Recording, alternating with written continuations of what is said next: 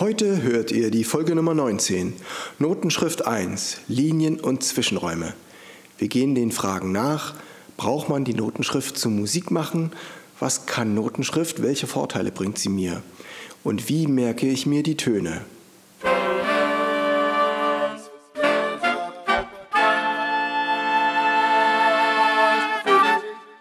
Taylors Bläser Podcast, der Wegweiser zum Lernen, Spielen und Unterrichten von Holz- und Blechblasinstrumenten. Hallo und herzlich willkommen, liebe Bläserfreunde, zur Folge Nummer 19, Notenschrift 1, Linien und Zwischenräume. Ich danke euch fürs Einschalten bei den letzten Folgen. Ihr habt drei Folgen zum Thema Sport gehört und nun sind wir wieder bei einem Anfängerthema Notenschrift lernen.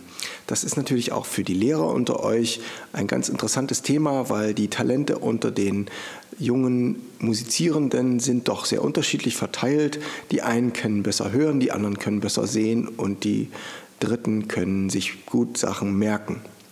Wir wollen auch einmal untersuchen, wie sich das verhält. Und wenn es ums Merken geht, da habe ich mir etwas überlegt. Ihr wisst, es gibt jedes Mal einen Bläserreim zu meinen Podcast-Folgen und da habe ich heute natürlich passend zur Folge mir einen Reim ausgedacht, der alle Notennamen verwendet. Und um sich diesen Reim besser merken zu können, habe ich ihm eine kleine Melodie verliehen. Und jetzt habe ich äh, die Melodie benutzt auch genau die Töne, die beschrieben sind. Wenn man das also nach Noten spielt, kann man das wunderbar mit diesen Tönen auch lernen, sich diese zu merken. Nur wenn ich das euch jetzt vorsinge, ist mir das ein bisschen zu hoch, deswegen singe ich es in Wirklichkeit ein bisschen tiefer.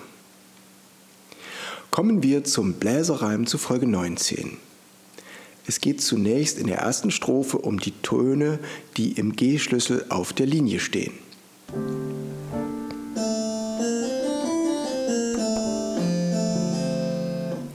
E steht auf der tiefsten Linie, G verschlüsselt linientreu. H sitzt auf der goldenen Mitte, D darüber den Blick frei. F sitzt auf der höchsten Linie, sowie auf der tiefsten E. Ein zweites Mal zum Merken. E steht auf der tiefsten Linie, G verschlüsselt linientreu. H sitzt auf der schönen Mitte, D darüber den Blick frei. F sitzt auf der höchsten Linie sowie auf der tiefsten E. Zweite Strophe, die Noten im G-Schlüssel, im Violinschlüssel, in den Zwischenräumen. Ich betrachte wie üblich die Noten von unten nach oben, also sind die Zwischenräume erster, zweiter, dritter, vierter von unten nach oben, sowie die Linien erste, zweite, dritte, vierte, fünfte von unten nach oben. Das soll jetzt mein F sein, in Wirklichkeit ist ein B.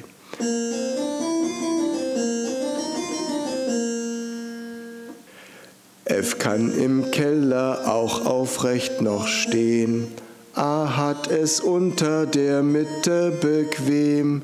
C schmückt die obere Mitte so schön. E kann von oben aus alles gut sehen. Noch einmal zum besseren Merken, ihr könnt dieses Stück auch als einen vierstimmigen Kanon singen oder spielen. F kann im Keller auch aufrecht noch stehen. A hat es unter der Mitte bequem. C schmückt die obere Mitte so schön.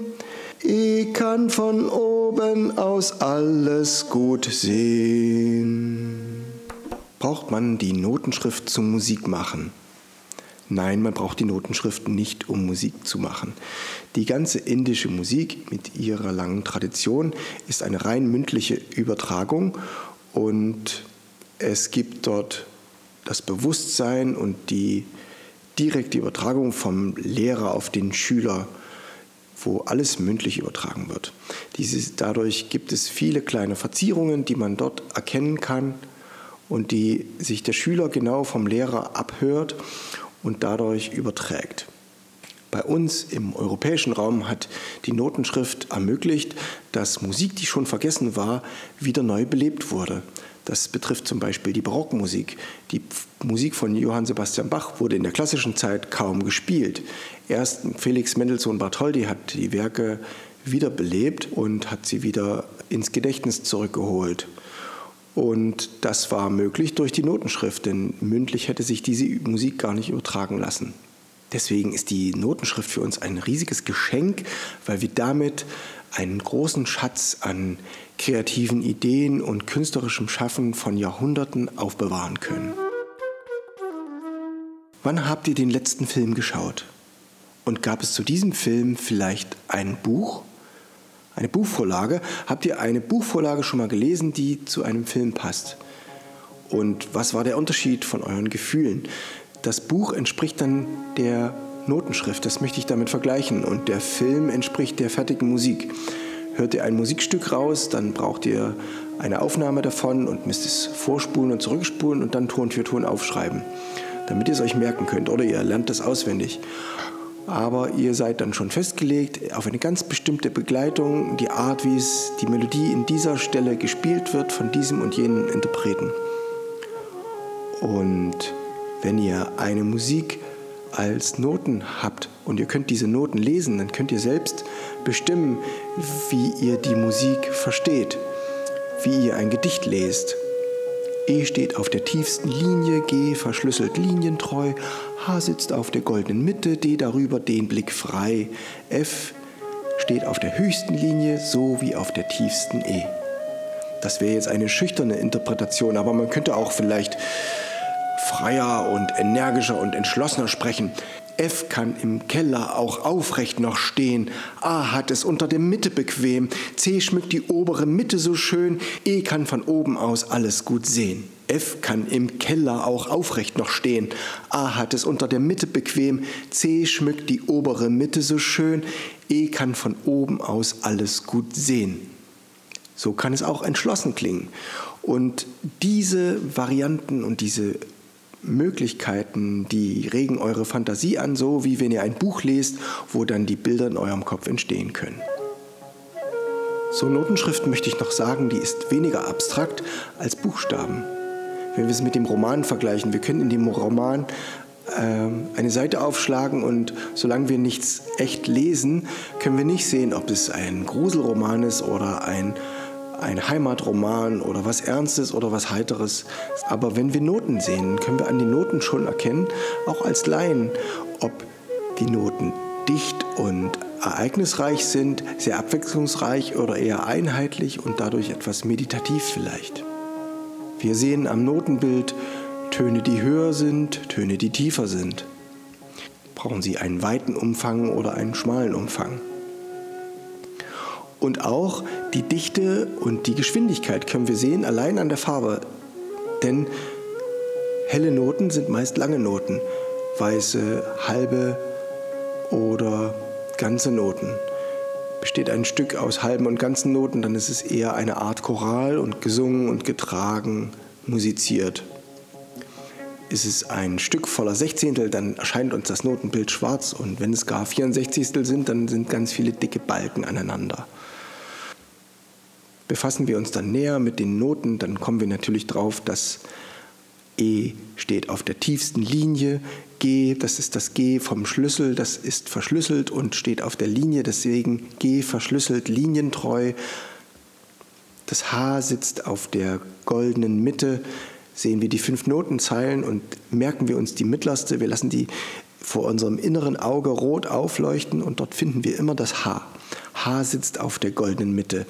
D darüber den Blick frei. F sitzt auf der höchsten Linie sowie auf der tiefsten E. Das F und das E, die werden oft verwechselt, also gut merken, dass das F oben auf der Linie sitzt. Das F unten, das ist im Keller und das ist im Zwischenraum. Das ist was anderes. Ich denke jetzt an Galaxie, an unseren Sternenhimmel, an die Sterne, die um uns herumfliegen, an die Himmelsmechanik, die Planeten, die uns umkreisen. Und ich frage euch, Ist die Erde fest oder ist die Sonne fest? Ja, man möchte meinen, die Sonne ist fest und die Erde bewegt sich drum herum und doch wissen wir, dass es auch so nicht ist. Auch die Sonne fliegt quer durchs Weltall und umkreist wieder andere. Wir haben nichts, was fest ist. Alles, alles fliegt rum und wir können immer nur einen Bezug zum nächsten herstellen und können gar nicht sagen, wo absolut genau dieses eine Ding steht. Wir sind durch unsere Schulbildung gewöhnt, dass alle Dinge auf eine bestimmte Art richtig sind. Sie sind absolut richtig. Und äh, wenn wir uns da einmal drauf eingeschossen haben, dann können wir uns schwer an andere Sachen gewöhnen das ist schon fürs Musikmachen gar nicht so praktisch und ich denke auch in manchen anderen Lebensbereichen.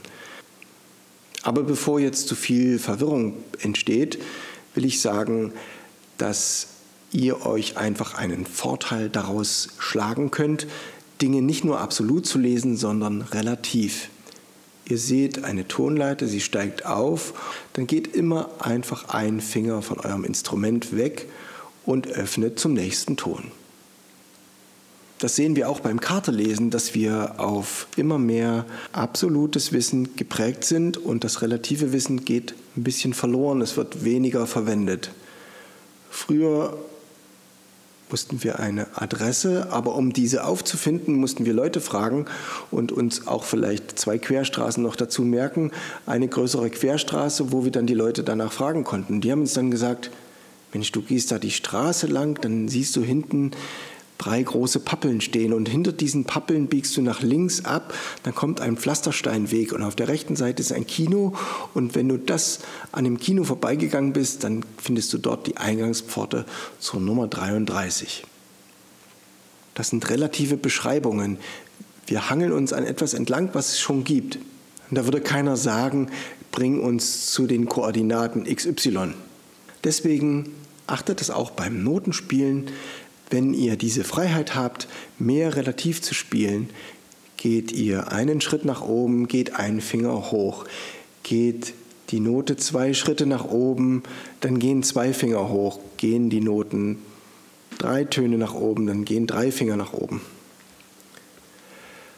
Das kann euch helfen, auch wenn ihr mal später Stücke transponiert, was ich euch sehr empfehle als B-Spieler werdet ihr öfter Stücke einmal einen Ganzton höher spielen müssen, als Altsaxophonisten mal eine Terz tiefer. Ihr denkt euch dann einfach zwei Töne tiefer und ein paar Kreuze dazu. Und wenn ihr das ein paar Mal gemacht habt, werdet ihr merken, dass ihr auch da ganz gut zurechtkommen könnt. Die Finger merken sich dann die Töne. Und da bin ich auch beim Abschluss dieser Folge. Die Finger merken sich die Töne. Ihr braucht im Gehirn eure Fähigkeiten um Sprachen, Zahlen und Buchstaben zu merken, nicht unbedingt alle im gleichen Maße, sondern ihr schaut mit dem Auge auf den Ton, zum Beispiel G, verschlüsselt, linientreu, auf der zweiten Linie von unten. Ihr prägt euch dafür ein, den dritten Finger, 1, 2, 3, und ihr verknüpft das ganz stark und dann werdet ihr automatisch einen Ton höher spielen können, einen Finger loslassen. Dann habt ihr nur noch zwei Finger. Geht ihr einen Ton höher, dann habt ihr nur noch einen Finger. Ihr prägt es so euch ein und ihr denkt gar nicht drüber nach, dass ihr eben noch A und H auch noch dazu gespielt habt, sondern ihr seid vom G ausgegangen und habt von dort aus relativ gespielt. Eure Finger merken sich die Töne. Und das wäre es für heute alles, was mir dazu einfällt, zur Notenschrift. Nächste Folge, äh, da spreche ich über die Rhythmen, die in der Notenschrift kodiert sind, über halbe, ganze und Viertelnoten.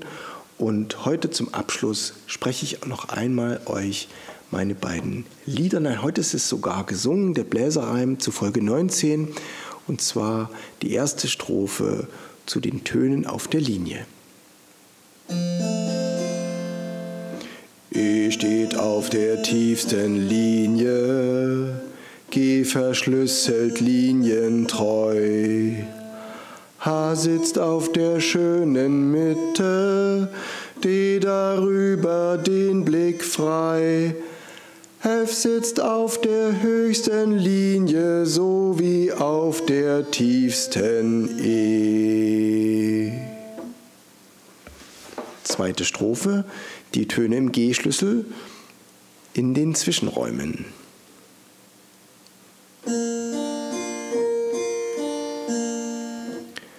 F kann im Keller auch aufrecht noch stehen. A hat es unter der Mitte bequem. C schmückt die obere Mitte so schön. E kann von oben aus alles gut sehen. F kann im Keller auch aufrecht noch stehen. A hat es unter der Mitte bequem. C schmückt die obere Mitte so schön. E kann von oben aus alles gut sehen. Das war's für heute. Ich danke euch fürs Zuhören. Schaltet ein, wenn es wieder heißt, Taylors Bläser Podcast hat eine neue Folge. Ciao, euer Steven Taylor.